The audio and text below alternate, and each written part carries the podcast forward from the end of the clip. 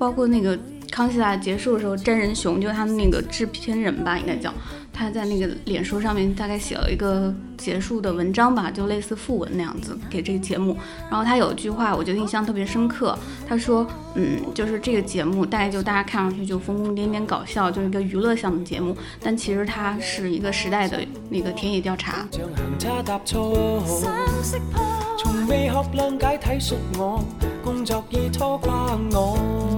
六零年代的时候，就是全世界都在年轻人都在搞革命嘛。他他也是东京大学的学生，然后他们走上街头的时候，有一个很就是很有意思的现象，他发现就是因为女性的一些呃就是组织安排形式吧，会觉得你不适合上街头搞一些剧烈的抗争，所以你就从事一些宣传后勤吧。然后慢慢后勤就变成为男生为这些所谓的斗士吧，民主斗士提供性的。服务，他非常厌恶这一点，就有点就像一个民主慰安妇的感觉。对对对，就是这个概念。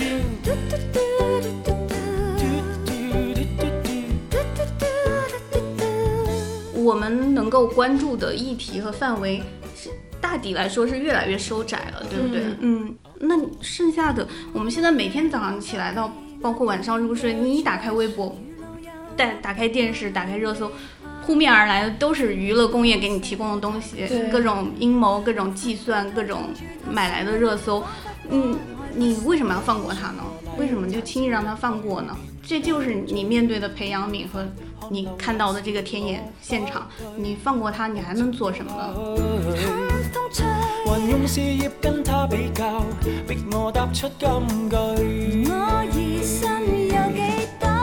你公共讨论。完全塌缩了，然后媒体凋敝了之后，很多人没有经历过公共讨论的年代和那个演说的方式，他会觉得审查是一个像空气和呼吸一样自然的东西，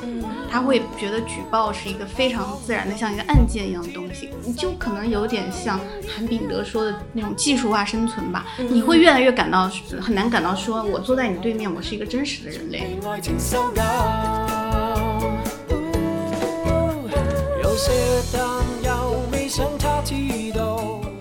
听众朋友们，大家好，欢迎收听新一期的《剩余价值》，我是张之琪，我是傅视野。那今天除了我跟视野之外，我们还请来了一位同行嘉宾，人物杂志的记者安小庆老师。嗯，大家好，就不用老师吧，就嗯，就是那个小庆，他的稿子可能很多的听众朋友们之前都看过，对对。然后他最出名的一篇稿子应该是。嗯，去年写的吧。嗯嗯，叫《香港为什么有这么多疯女人》，是从当时那个成龙的私生女，那个她叫啥来着？小龙。小龙，大家都叫她小龙女。嗯，真名叫什么？对，人家真名都被忘了，这个也是蛮悲哀的。对对对，然后从她当时有一些比较。呃，奇怪的举动吧，比如说他会被人拍到什么上街翻垃圾桶啊，还有他跟他的外籍女友，他是一个应该是个拉拉吧，跟他的外籍女友一起出镜直播这种事情，对对对，然后就被媒体广泛的报道。就在那个时候，那个小庆就写了一篇文章来讲香港娱乐圈，呃，有很多关于这种疯了的艺人，其实也不不完全是女性了，也有也有一些男性，然后疯了的艺人的一些。有点像都市传说一样的这样的东西，然后是把它放在一个这个女性主义的这个视角和语境下面来探讨的。然后其中它这个就是题目，其实就是援引了那个呃桑德拉吉尔伯特和苏珊巴。古巴的那个阁楼上的疯女人那一本书，然后那一本书其实是一个女性主义视角的文学研究。对，然后它是从那个。《简爱》这本书，因为大家都知道，应该都看过《简爱》，就是《简爱》里面就这个罗切斯特先生的前妻，其实也不是前妻了，就是他的妻子。对，其实就是一个。呃，发疯了的女性，然后一直住在她家那个阁楼上面嘛，然后所以就是她这个名字就叫阁楼上的疯女人。然后包括其实一些中文的文学作品里面也有很多这个疯女人这样的一个意象，比如说张爱玲的《金锁记》里面的那个女主角曹七巧，然后还有《雷雨》里面，呃，那个周朴园的妻子樊一，其实都是有。有这种意向在里面的。哦，这篇稿子我记得我跟视野当时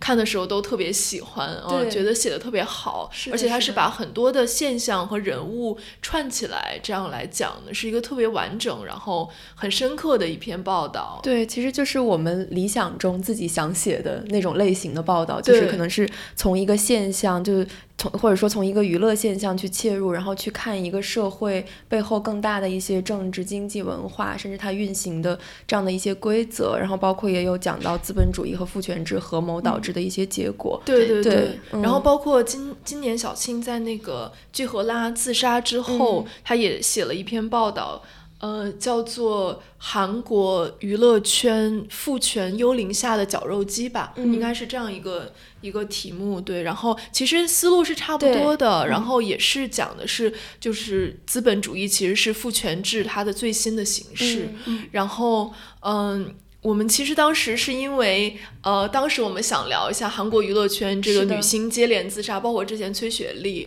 然后自杀的这个现象，所以我们想请小青来跟我们录一期节目。但因为这个事件，其实你过去时间比较长了，因为小青是常住在南方，就来北京一趟不是很容易。对，所以我们到今天请她来，其实是想把这个视野稍微拉远一点。嗯，就是可以聊一下我们做这种泛娱乐报道里面的一些思路，然后包括他怎么看，呃，现在娱乐圈的很多新闻占用了很多公共空间啊，然后包括作为一个记者，他怎么去，比如说去想象一个采访对象，怎么去试图。在一个很短的时间里接近和还原他的生活，我觉得这些其实都是一些很有意思的话题吧。那我们其实就想先从这两篇稿子开始聊，然后就和他这个稿子，我记得初稿是特别快，嗯，我不知道小静当时操作的时候是怎么样一个具体的过程。嗯，其实都不是很快，因为它就是有点巧合。比如说像嗯香港疯女人加引号这个嗯稿子，当时其实是。嗯，在那个他们去加拿大就是一块儿生活，然后有一些被偷拍到那个那一段儿就是日子之前吧，就是其实不断的他和母亲就有被那个香港的媒体写一些报道，然后很快就会同步到大陆的那个社交网络平台，所以我可能在他们加拿大，他和女友去加拿大生活之前的一两个月吧，我已经报过一个题。我当时就跟主编，对我们人物杂志的主编张涵说，嗯，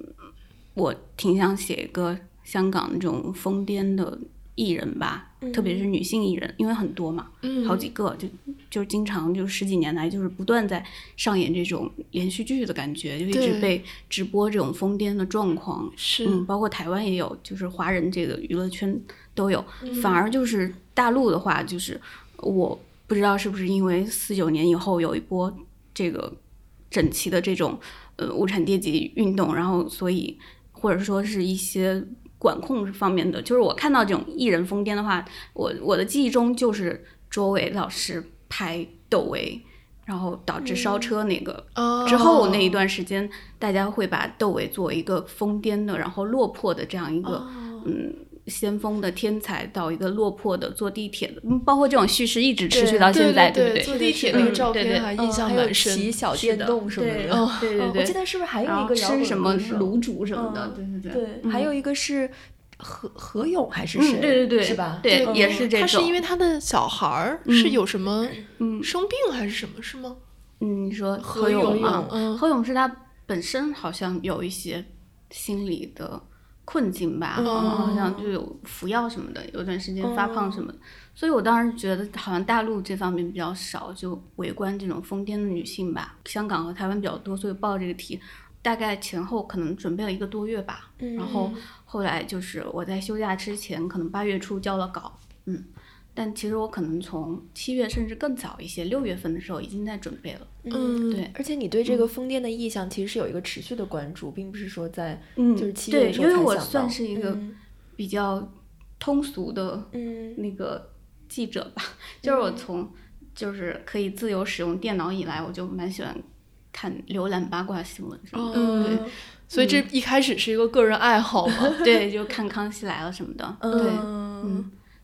就包括那个康熙来了结束的时候，真人熊就他们那个制片人吧，应该叫。他在那个脸书上面大概写了一个结束的文章吧，就类似副文那样子给这个节目。然后他有一句话，我就印象特别深刻。他说：“嗯，就是这个节目大概就大家看上去就疯疯癫癫搞笑，就是一个娱乐向的节目，但其实它是一个时代的那个田野调查。”然后，嗯，我后来看到这句话，我就觉得它就是一个合法性的一个很通俗的说法，就包括我们在做的一部分工作，其实就是。在观察和描述我们这个时代的这个当代人故事上当中的这个名流和名人嘛，嗯，对。然后具荷拉和嗯后来那个姑娘这两个也是一个巧合，因为我当时接这个题的时候是我们人物杂志的编辑赵海默老师派给我的题，当时的话是第一起自杀就是具荷拉是崔雪哦崔崔雪绿对，但是因为我当时就是。手上还有别的稿子，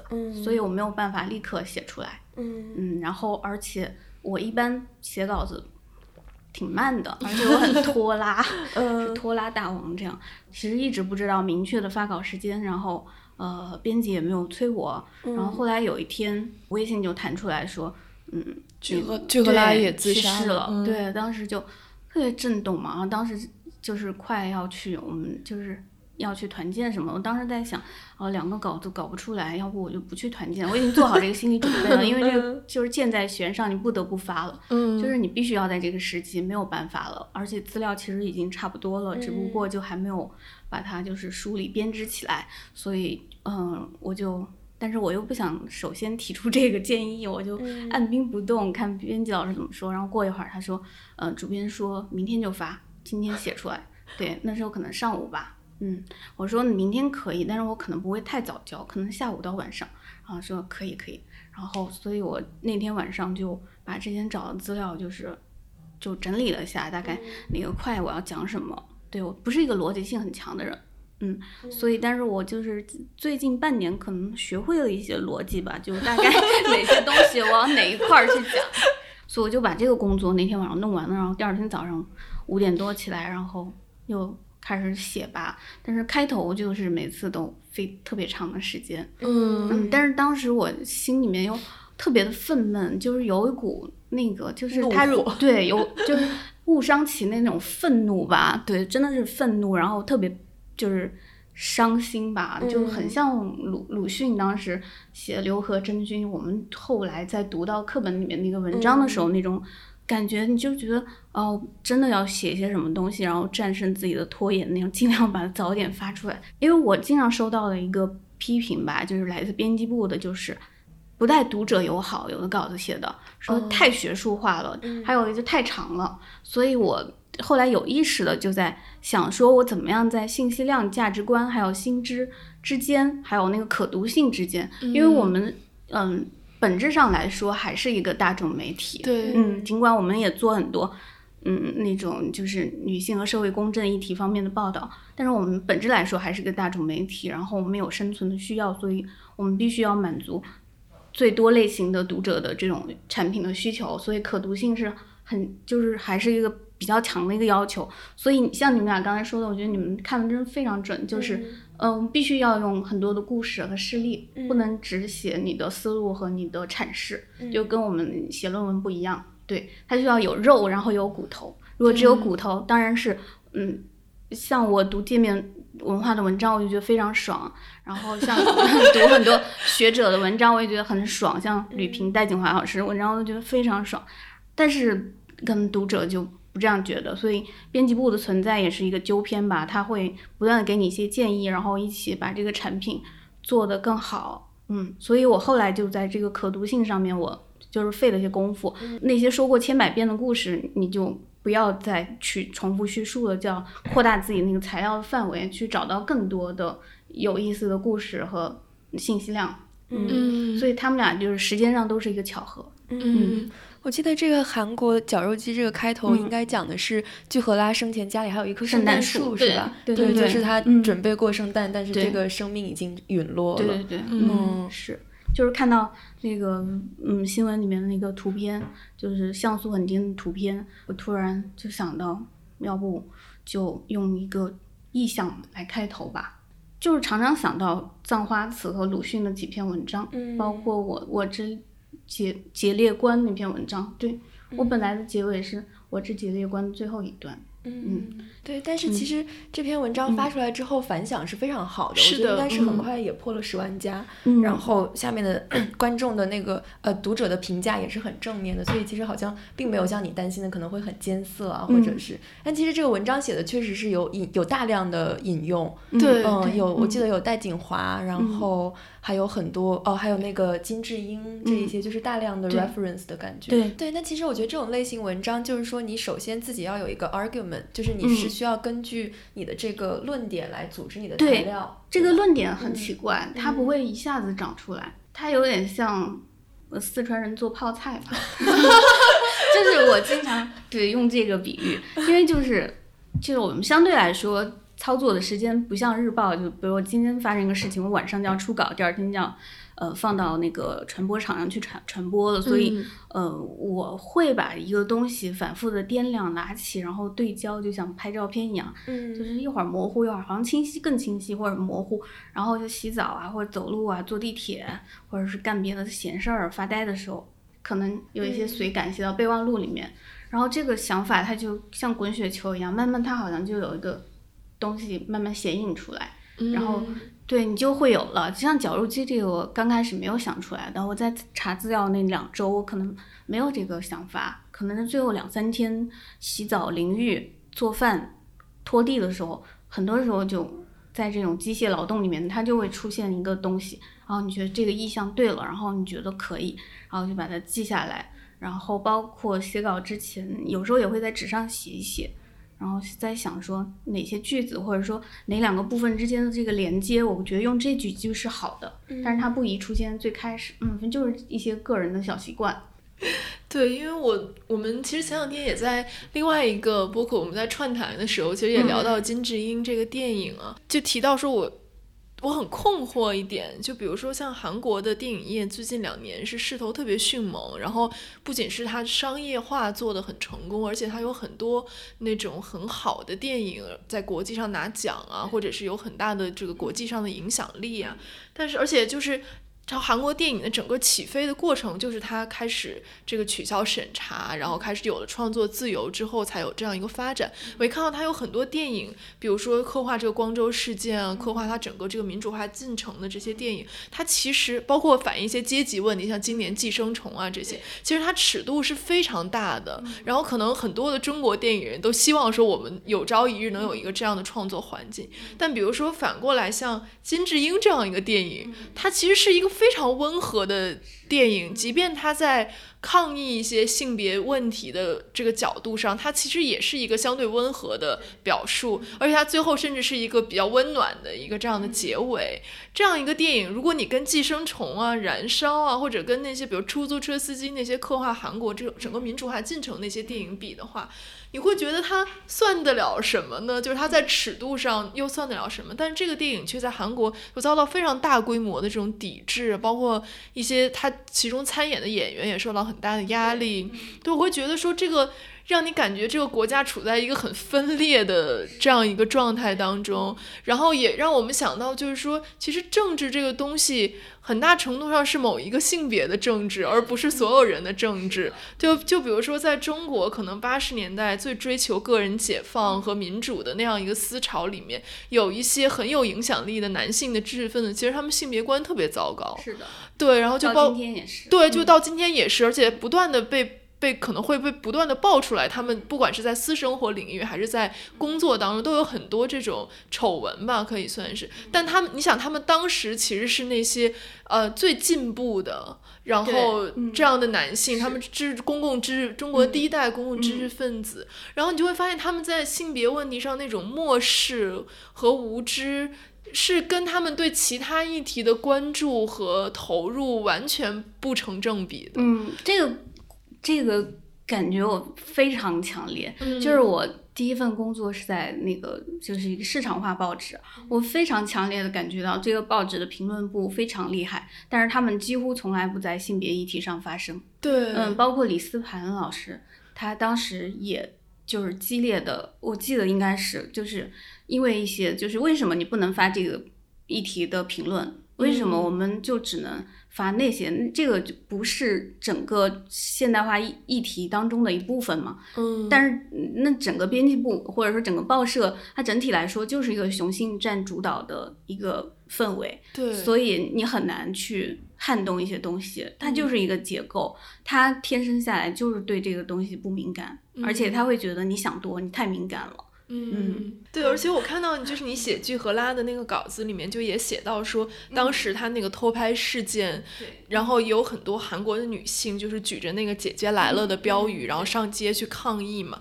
就包括之前，呃，就是在。整个岛那个朴槿惠的运动，其实也是从那个梨花女子大学爆发出来。然后我之前还有一些研究那个粉丝文化的朋友就跟我讲说，你如果去仔细观察这个运动，你会发现它完全是根据那套粉丝应援的那种组织和动员的形式来进行的。你会就一方面你会发现，其实，在韩国女性是一股不可忽视的政治力量，而且她们是真的可以组织起来，然后。呃，当然，他们就是这个民主的制度也允许他们去上街表达自己的意见，但另外一方面，它其实是非常非常不自由的，就是这些事件最后全部都不了了之了。我觉得这个其实也是让我觉得，就他这个国家非常分裂的一个部分。嗯，对，就是其实这些民主权利就也是在不断的这种斗争当中争取来，但这些民主权利似乎又没有对女性。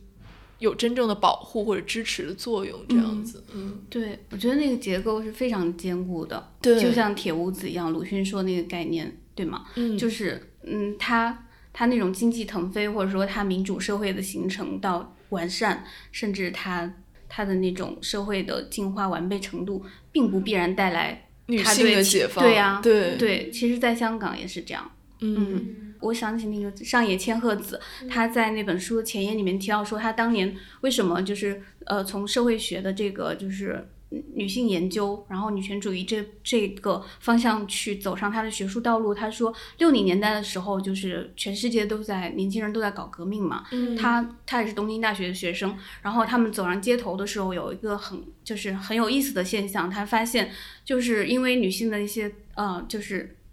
组织安排形式吧，会觉得你。不适合上街头搞一些剧烈的抗争，所以你就从事一些宣传后勤吧。然后慢慢后勤就变成为男生、为这些所谓的斗士吧、民主斗士提供性的这种服务。他非常厌恶这一点。然后他说，从这里开始，他真的幻灭了，就是所谓这些民主斗士什么，就是为了什么一些宏大的，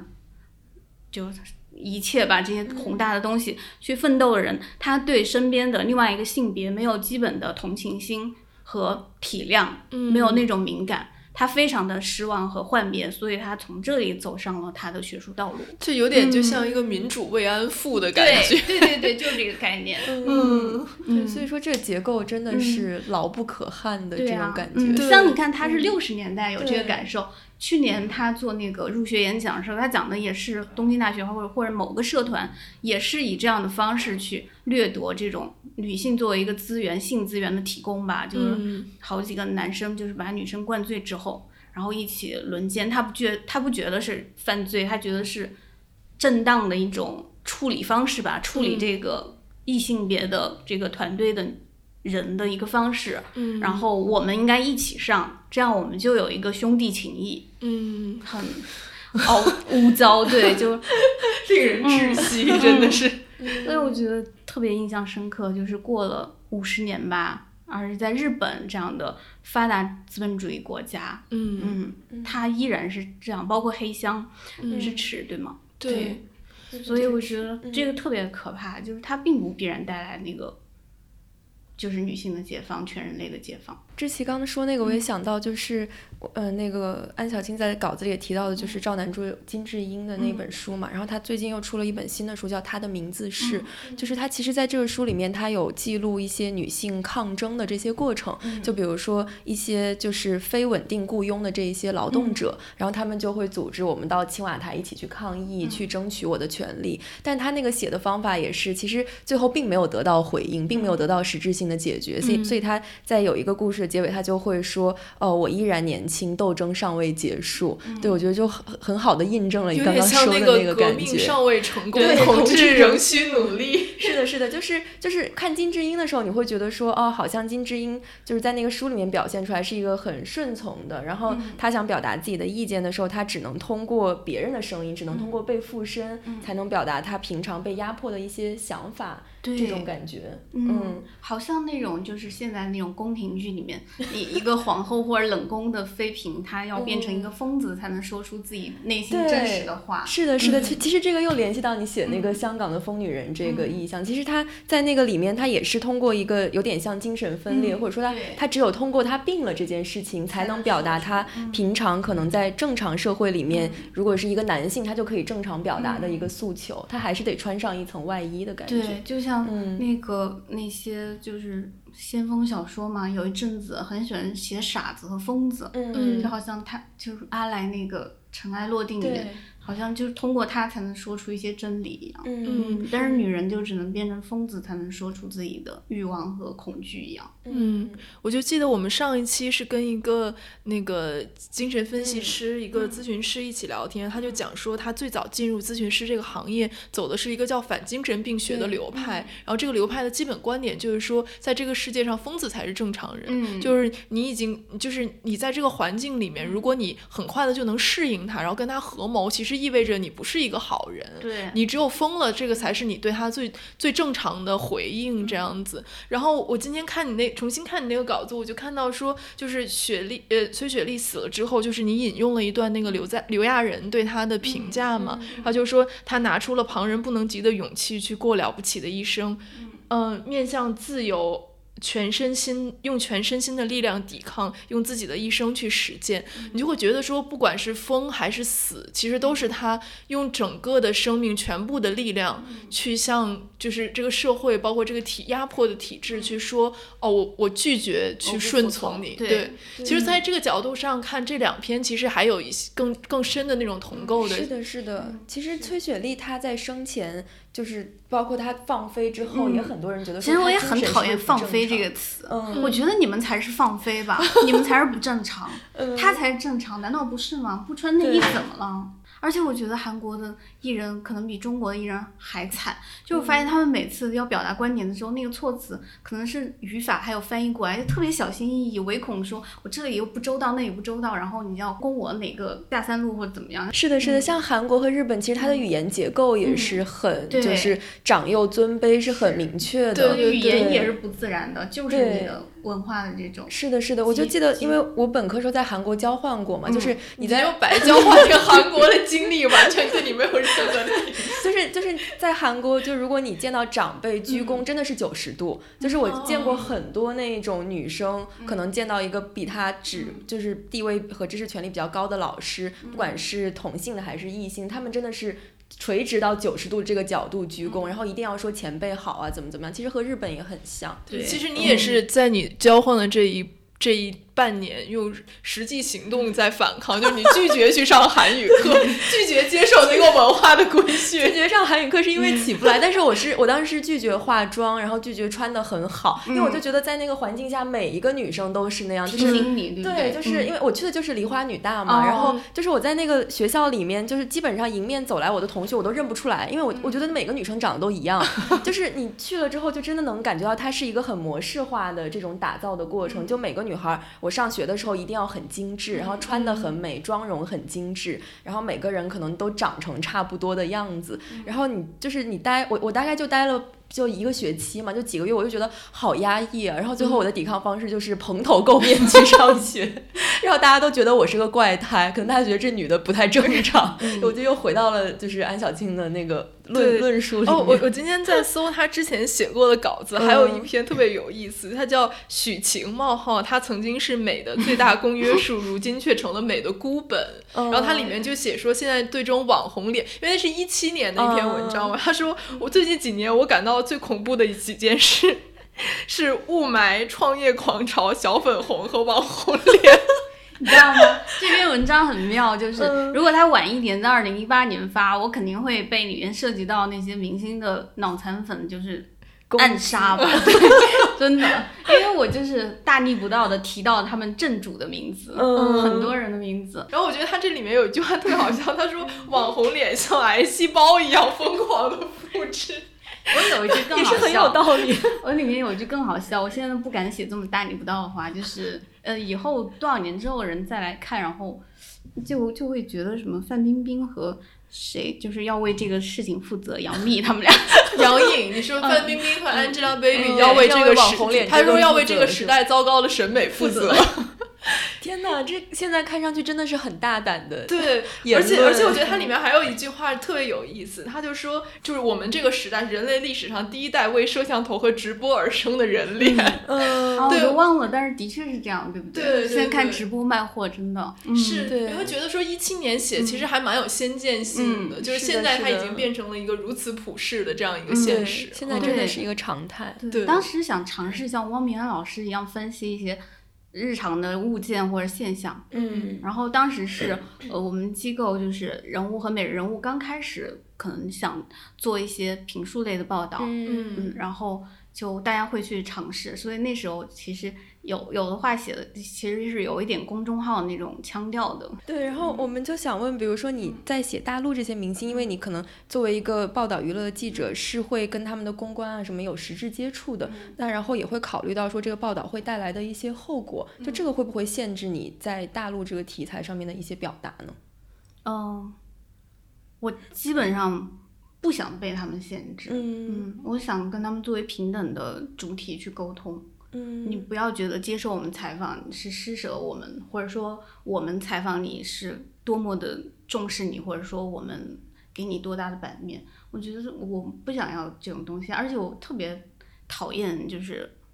所以就是稿子出来之后，他会说你洗白啦，或者哦啊对，还有看稿、审稿，哦对我就经常跟他们发生激烈的冲突。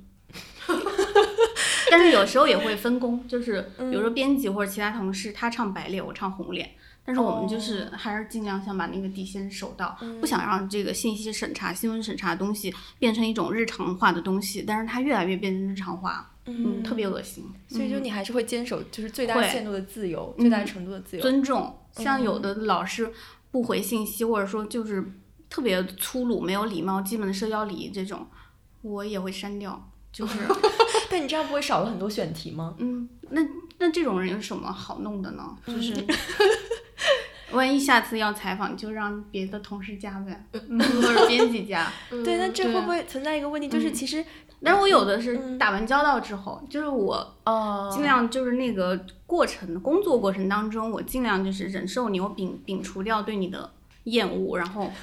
然后采访好好的做，稿也好好的写。嗯但之后我就不想让你再出现在我的朋友圈了，然后就删除好了。嗯，对，因为之前我们也听过一些就是在时尚媒体工作的记者，他们的一些说法，就是他们说觉得采访明星其实是最无聊的，就是包括有一些明星，因为他如果要上一个杂志的封面，其实他们就相当于有某种程度的资源置换，然后你就要去呃，就相当于做一些折中或者妥协，然后让这个稿子发出来，然后双方达到一个互利互惠的合作。对，那这嗯。种情况，就你会面临这种情况吗？没有，我们没有这种情况。嗯。就时尚杂志，其实我们看时尚杂志的文章都非常的华丽而空洞，就是真的就是那个词汇和用语也真的是非常的可可能是一门学问，可以说。所以，但是我们就是不会跟他们有资源置换，除非他嗯有一个非常大的广告代言商要买我们的封面，那可能也挺贵的。对，很少有这种时候发生。所以，嗯，就像他说采访明星很乏味，那我想可能是他的工作受限，或者说他的能力所致。我并不觉得采访明星乏味，嗯我觉得所有职业和人类平等的。你像那个盖拉特里斯写《被仰望与被遗忘》的，他一半是写纽约的名流，然后一半是写纽约这个城市里面五花五花八门的人类和职业，那很有意思啊。为什么乏味呢？嗯，我觉得特别有意思，因为就像你刚才说的，我们能够关注的议题和范围是大抵来说是越来越收窄了，对不对？嗯嗯，就是我工作这些年吧，我都觉得特别的收窄。然后那很多议题你不能碰了，那剩下的我们现在每天早上起来到包括晚上入睡，你一打开微博，打打开电视，打开热搜，扑面而来的都是娱乐工业给你提供的东西，各种阴谋、各种计算、各种买来的热搜，嗯，你为什么要放过他呢？为什么就轻易让他放过呢？这就是你面对的培养皿和你看到的这个田野现场，你放过他，你还能做什么呢？你别人不让你做的，你能做吗？然后你适合做那个东西吗？嗯，所以我觉得这个是非常宝贵的一块田野调查的土壤。因为我觉得，嗯，它，我觉得它就是一种生物多样性吧。就是它，我们很少能够看到，比如说我们在地震、海啸，或者说极端的暴力事件，或者社会新闻里面能够看到这样的故事。但是这样的是很少的。但是在这个故事之外，在这个娱乐圈，在这个名利场，他们每个人每天都生活在过山车一样的戏剧化的人生和欲望的这种载沉载浮里面。所以，它对人性来说就是一个。特别有趣的那种舞台，或者说培养皿，它就是一个化学反应发生的地方。所以，你如果对人性、对欲望、对故事感兴趣，你怎么能错过这个地方呢？所以我从来没有歧视过明星，但是 没有歧视过这种采访类型。我完全就觉得非常 OK，就是平等吧都。但是的确像你们说的，就是我以前研究生的时候，我有个山东同学，山东同学要出场了，他已经出场过好几次了。就是我每次打饭回来，就是我不就就想中午回来看康熙嘛。然后我在那看的时候，他就总是有一种研究生。还看康熙，看康熙好粗俗，然后每次都不知道我在干嘛那种，就三年都是这种表情，他就会夹着书出去自习这样。然后我后来就是做记者之后，像，嗯，刚开始没有太做太多这种泛娱乐报道吧，像之前说的。什么类型的？是做社会社会报道的是吧？刚开始就是进那个市场类都市报的话，当时你都是要做一些。跑线这个词好古老啊！教育线、跑线、条条线嘛，卫生线什么的。嗯，那你当时是跑什么线？嗯，交通，还有规划。哦，嗯，但是我很早就表现出我是一个很烂的跑线记者的天赋，因为我很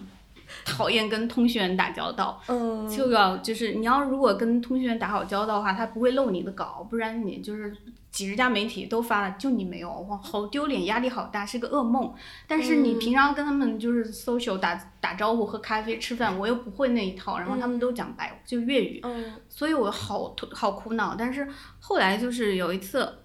领导就很快发现说我写长稿写的还不错，就比我跑线的那个展现出来的那种社交才华要高。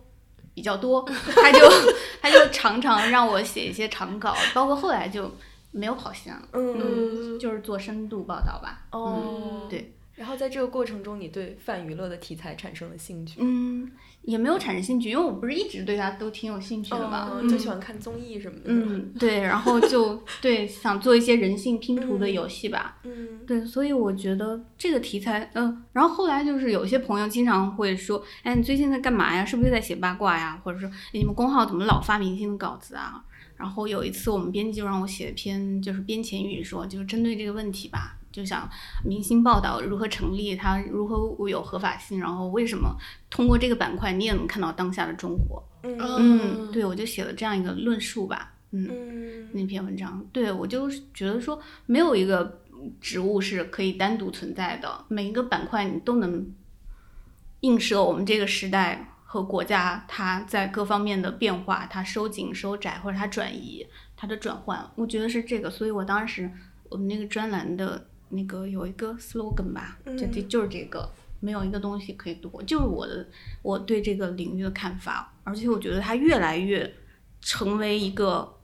非常剧剧烈的和显著的地方，好多东西都在这里发生。对，其实我觉得我最近体会比较深的一个就是高以翔的那个事情，呃，就是因为他去世了之后，我其实一直有在关注，然后也有在看超话什么，然后你就会发现这个事件就聚集了，比如说粉圈这个行为，然后包括问责，然后维权，就是很多事情都是在很多元素都是在社会的过劳的状态。对对对，就是从小到大，然后从各个层面各个。个尺度，其实都是一个很有的写的这样的一个题目。对，它是一个嗯嗯分层很丰富的一个切面。对，嗯，是的，是这个其实一直没有一个好的稿子来讲一下。对，而且包括资本是怎么运作的，就是就是现在其实粉丝还是在一直在维权，然后然后就是一直在被封口、被打压，然后包括他每次上热搜的时候，感觉他都会被撤下来。嗯，然后就是这样的一个地方电视台，它到底有什么样的能量可以做这个事情？然后你就会觉得说这里面真的是很有很有意思。而且高以翔粉丝应该是弱势粉丝吧？嗯，如果换成什么流量粉丝，对，那应该就受不了了 就是腥风血浪这样。嗯，对。那我我其实还有一个问题，就是很多人，包括一些一直做娱乐报道的一些记者，包括编辑，其实也都有一个感受，就是感觉现在娱乐报道它的越来越被挤压了。因为首先明星本身就是自媒体嘛，有了微博啊这些就社交网络之后，他们本身就可以面对他的受众直接发言。然后另外一方面就是他整个的这个。就是新闻业其中的一部分，其实也对，其实也被整个这个商品化、商业化了，就是纳入到整个娱乐工业里面，成为了一个环节。就比如说，你可能过去写一个影评，真的是在评论这个电影好或者不好，但现在多多少少都有一些打广告啊、卖票啊这些。呃，这些趋势对利益的关联在里面，而且慢慢就变成说，当一个明星他想要接受一个媒体采访，他的期待就是这样。就如果说他他得不到这个的话，他其实可以完全可以不接受，他不再需要那种，或者说他就这种，比如说更客观的，然后更观察性的这样的娱乐报道，是不是在失去一些土壤？就你会有这种感觉吗？嗯，前两年会有，但这两年没有了。前前两年，嗯，会觉得好像约采访有点难呢，或者说就是好像大家都比较封闭，没有太大需求。但这两年，我不知道，可能是我的一个个人的观察吧。我在想，是不是因为就是这个这个这个草原农场撒农药撒太多了，然后有一些草啊，或者说有一些。不太生命力不太强的植物作物死掉之后，反而有一些树会显得更显眼，所以就我发现他大家好像相对来说还是比较能够认识到说，比如像一些。呃，杂志或者说一些媒体、一些机构平台，他们的公信力和他们的产品的那个质量的稳定性，和他们背后粉丝的那种呃，就是怎么说，能够读长文章，然后有一定的知识，嗯，所以他会反而这两年我觉得就是自己找上人门来的特别多，嗯，就没有这方面的说约起来比较难，或者说嗯。就是找不到题或者怎么样。我其实还想到一个，就是就是因为我也是一个，我特别喜欢看综艺，就是我各种综艺都看。然后我觉得我也观察到一个趋势，就是就是现在这种慢综艺，然后是有一点退回家庭领域的，比如说像湖南台那种一系列的什么女儿的恋，每个社会关系，对对对，就是你的各种都像老四一样被打进。你的你的各种社会关系，然后包括你的恋爱啊，然后要不就是你结了婚之后的小夫妻，然后再到你怎么待产啊，一胎二胎，对对。对，就是就是一条龙这样的一个模式，这是不是也跟整个大环境的收紧有关系？就是说，我们不能再讨论公共领域的一些事情，所以导致我们只能把注意力转向这种。我觉得是的，嗯，像刚才志奇说，就是有一些就是饭圈，嗯，但他们对稿件的那种接受的那种奇怪的那种变化吧，其实我我我觉得很明显的就是，嗯，公共讨论完全塌缩了，然后媒体凋敝了之后。很多人没有经历过公共讨论的年代和那个言说的方式，他会觉得审查是一个像空气和呼吸一样自然的东西。嗯，他会觉得举报是一个非常自然的，像一个按键一样的东西，开关开关，他就可能有点像韩炳德说的那种技术化生存吧。你会越来越感到很难感到说，我坐在你对面，我是一个真实的人类，或者说这个微博的 ID 后面是一个真的人。它不是，它不是一个 AI 或者一条狗，但是现在大家会觉得它就是一个一个账号，微博人，对我就我就辱骂他，羞辱他，像热依扎，就是他站出来像堂吉诃德一样大战风车一样这样，然后他就是会把你非人化，然后举报你，而且他会把呃宇宙到银河到星系到地球。他国家他会去模仿上一个大的系统的规则，去作为他的行事准准则。他没有经历过公共讨论年年代，他没有过这样的东西，所以他会觉得这个是自然的，非常自然的系统对他的驯化和自然的这种养育，所以他就会这样对待别人，他会这样对待嗯跟他跟他不同的。偶像的粉丝，他会对待他的敌人，对待他的老师，课堂上的老师，我觉得这个非常非常可怕，嗯，非常非常可怕，对，也是非常让人郁闷的一件事情。对我之前其实小庆讲的这我还挺有体会，我之前就有一段时间看到那个就是那个施一公那个学生叫什么，那个女的科学家，嗯，严严宁，对对对，她有一次就在微博上，大概是谈到呃朱一龙和。肖战，然后他大概讲的说，他应该是个朱一龙的粉丝，然后他大概就是说他是朱一龙的粉丝，然后觉得肖战有点不合眼缘，就是这么一句话，而且是写在评论里面的，然后他就被双方就引起了这个朱一龙和肖战粉丝的大战，腥风血雨的大战，然后他自己也肯定是在中间被辱骂了很多条，但他明显就是那种。他之前完全没有经历过这，他也不知道说，比如说你在讨论一个明星的时候，你不能带他的全名，然后或者是说你其实不应该做这种拉所谓拉踩的行为，不能把两个人放在一起比较。然后他完全没有这些规则的意识，然后他就说了，他说了之后就就是一脸懵逼的掉进了一个这样的深坑里面。对，然后他的反应就是他出来回应了一条，然后他这个回应条是这样说，特别有意思，他说。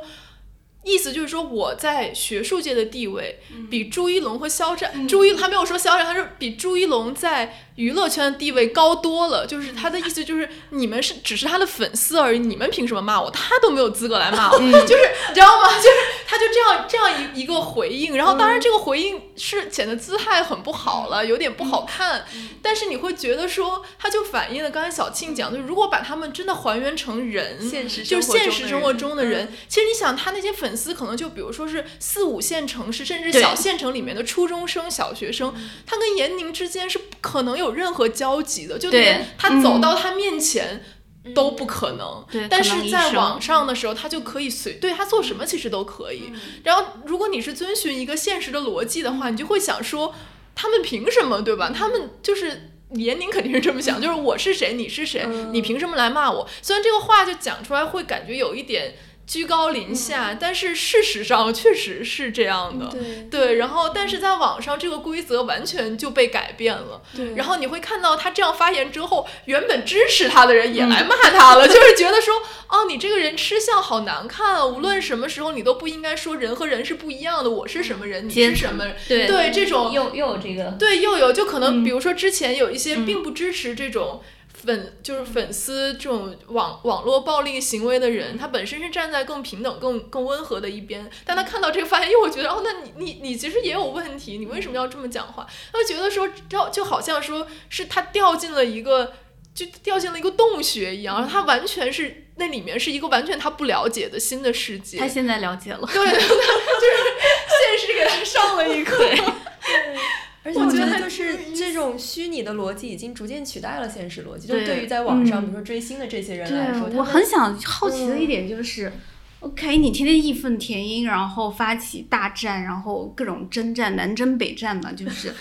腥风血雨。那你现实生活中，当你遇到一个就是你不爽的事情，或者有人插队，有人欺负你的同学、你朋友、你家人受到一些。不不尊重对待的时候，你能站出来为他说话吗？你你敢为他去骂人吗？这样的人，我不相信他在日常生活会站起来，因为我日常中看到这种破事儿，没有几个人会站出来。嗯，对，而且我觉得就是，就且不说他会不会为这些公平或者正义站出来，就是哪怕他生活中，嗯，就遇到一个他对家的粉丝，对呀，他也不敢上去就骂人吧。所以我觉得他们现在就是。就是再生产的这种虚拟的关，那可能就是真实的关系吧，社交关系就是这样的，就跟他真实无关。然后以严宁也也像我们刚才说的，如果是过去没有微博的话，这个这个战友他没有办法能够进入严宁的关系网，但是现在因为技术带来的民主化，我们可以接触任何人。而且我记得，就是之前热依扎她被网暴的时候，就是又回到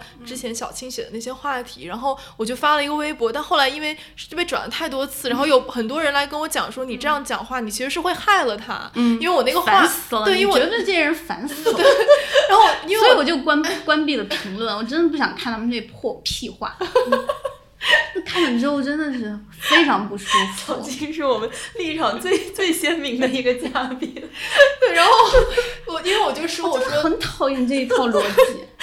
我就我知道他为什么写稿能写得好，就因为他很愤怒，而且他的愤怒化作了生产力，真的真的是这样。你继续说。对，然后因为我就说，我就说他其实遭遇的不是网络暴力，是一种国家暴力。嗯，就是因为他其实作为一个少数民族的女性，还包括她是一个抑郁症患者，她就是我们这个时代的敌人。少数派的少数派。对，她是少数派当中的少数派，她就是那种汉族沙文主义的敌人，就是男权的敌人，就是资本的敌人。对，就是所以你会看到说，可能我们一方面讲说是在一个虚拟的关系、虚拟的场域里面发生的事情。大家不会对自己的言论有多么负责，可能甚至他不是这个意思都，他只是一时的，就是图一个嘴快这样子。但事实上，它又是深深的嵌入这个现实的结构里面的。对，就比如说小庆在之前两个稿子里都提到这种资本和男权的合谋，就你会感觉到它确实是一个现实的根深蒂固的一个结构，然后它会反映在各个层次的事情当中。对你以为男人就能逃脱吗？就是精致、美貌、富有的男人，那高以翔怎么算？算那那个俞灏明怎么算？他总会选中你的那个爆点就爆了，然后你就万劫不复。对，你就以为我们只是为女性鼓与呼吗？那是就是我觉得真的就是好多人不敏感，或者觉得说跟我有什么关系？我我一直觉得中国男人或很很多男人会有一种想法，就是他把女性分为两种，一个是我的母亲和女儿。这个是神圣不可侵犯的，其其他人就是人尽可欺，人尽可奸，人尽可侮辱，可谈论，可消费，我觉得特别恶心。嗯，所以我一向遇到这种攻击的时候，我就会置换成为，那你女儿怎么不怎么样？你怎么不回家对你母亲怎么样？对，因为以前那些男性同事或者遇到的一些公众工作场合的人。非就是他会把这个当成一种社交礼仪，你知道吗？他觉得不给你开一个黄色笑话就不尊重你了。我们这个场子太冷了，对我就会非常不客气的教育他反击。对，嗯，干嘛？我就要还给你，你跟让我不愉快，我就要让你不愉快。所以后来其实慢慢的就是自己空间会比较接近，你会就就退出了退出了社交群里，而且你周围的人就会就是慢慢的洁净了起来。然后我有一些就是男性的朋友。特别好，他们自己自省，然后我觉得特别珍贵，他们就让我不至于就变成一个彻底的厌男症。对，想到他们就会觉得对这个糟糕的世界，对多一点。嗯，小静太可爱，对，然后就是个愤怒。对我，我之前就是。我们同也是上过我们节目嘉宾，就我们前同事子琪嘛，就是他之前发那个微博，我一直都记得特别好笑。他就是在上海参加一个文化圈，可能是文学圈的这么一个聚会，然后这个聚会上就有一个男的一直叫她美女，当然讨厌那个名字，但是她长得确实挺美的。然后这个男的就一直叫她美女，然后他叫第一次的时候他就说我有名字，对，然后他说，然后这个男的就说，可是你确实美啊，然后他就说，他他说那句我就。想起那个就是什么国华那个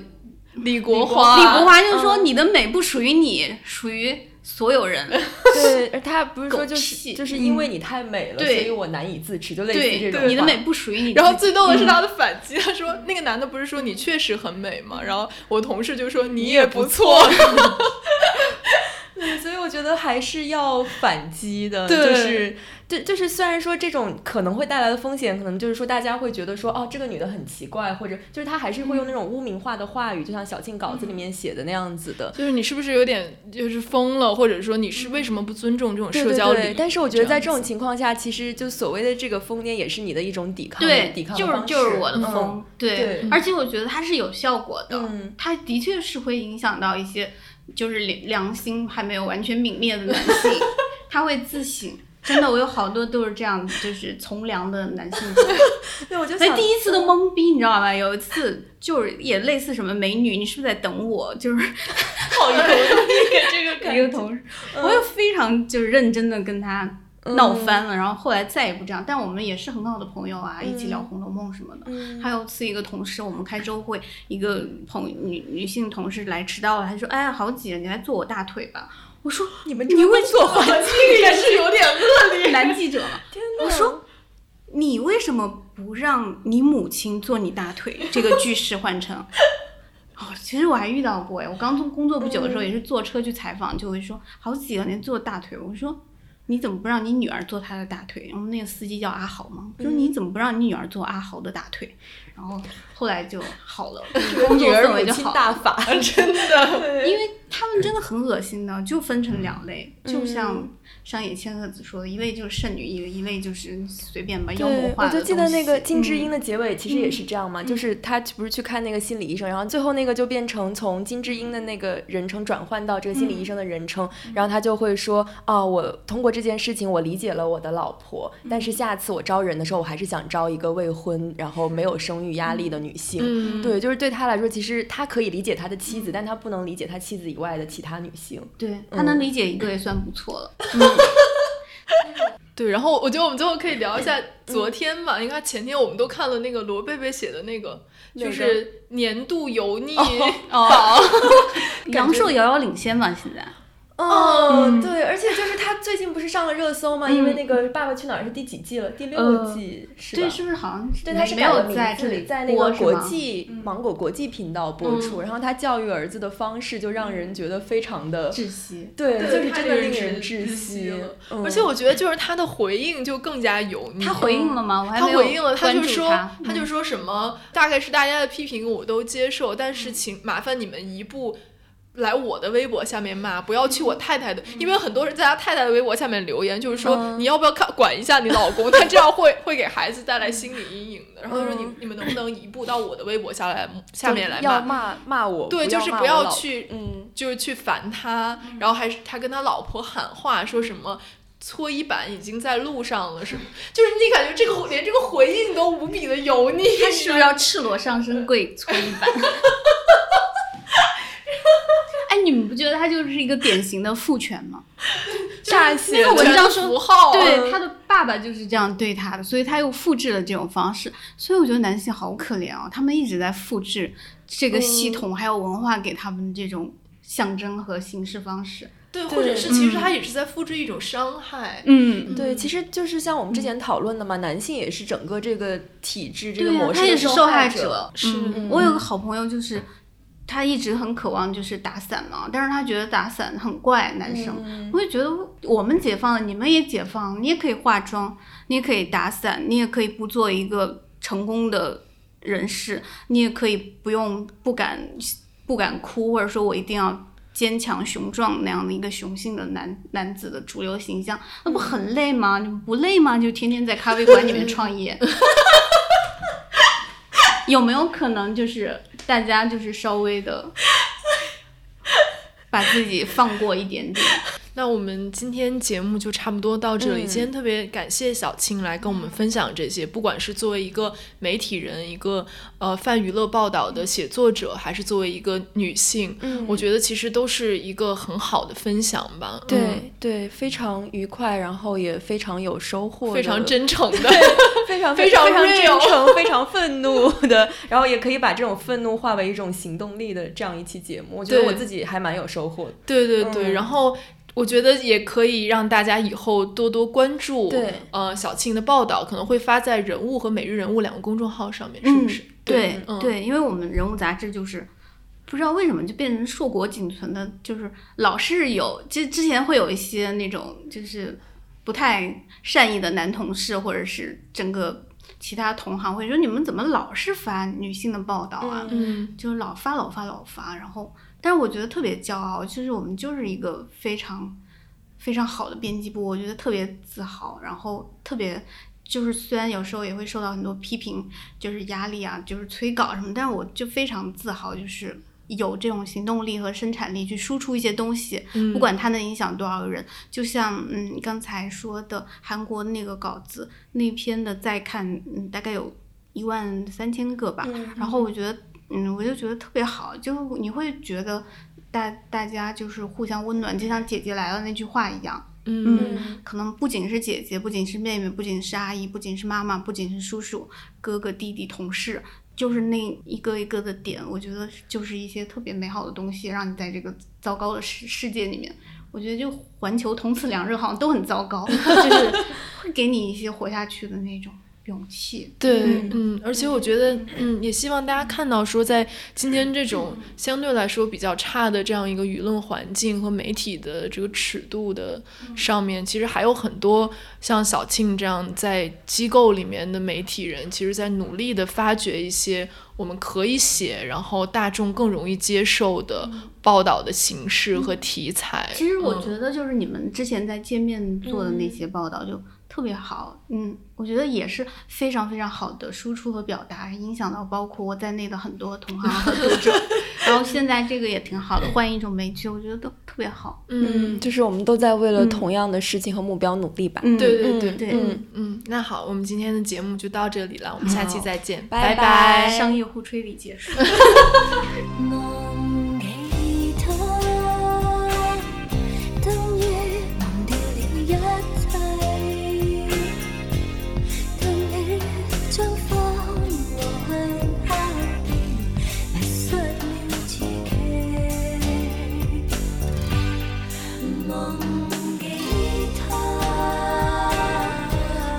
感谢收听本期《剩余价值》，你可以在网易云音乐、喜马拉雅、苹果播客以及 Spotify 关注我们，也可以搜索我们的官网三 w dot surplusvalue dot club 收听全部节目。你还可以关注我们的微博“剩余价值 Surplus Value” 与我们互动。如果你喜欢并想支持我们的节目，欢迎在官网扫描二维码给我们打赏，也欢迎大家在苹果播客给我们五星好评。感谢收听，我们下期不见不散。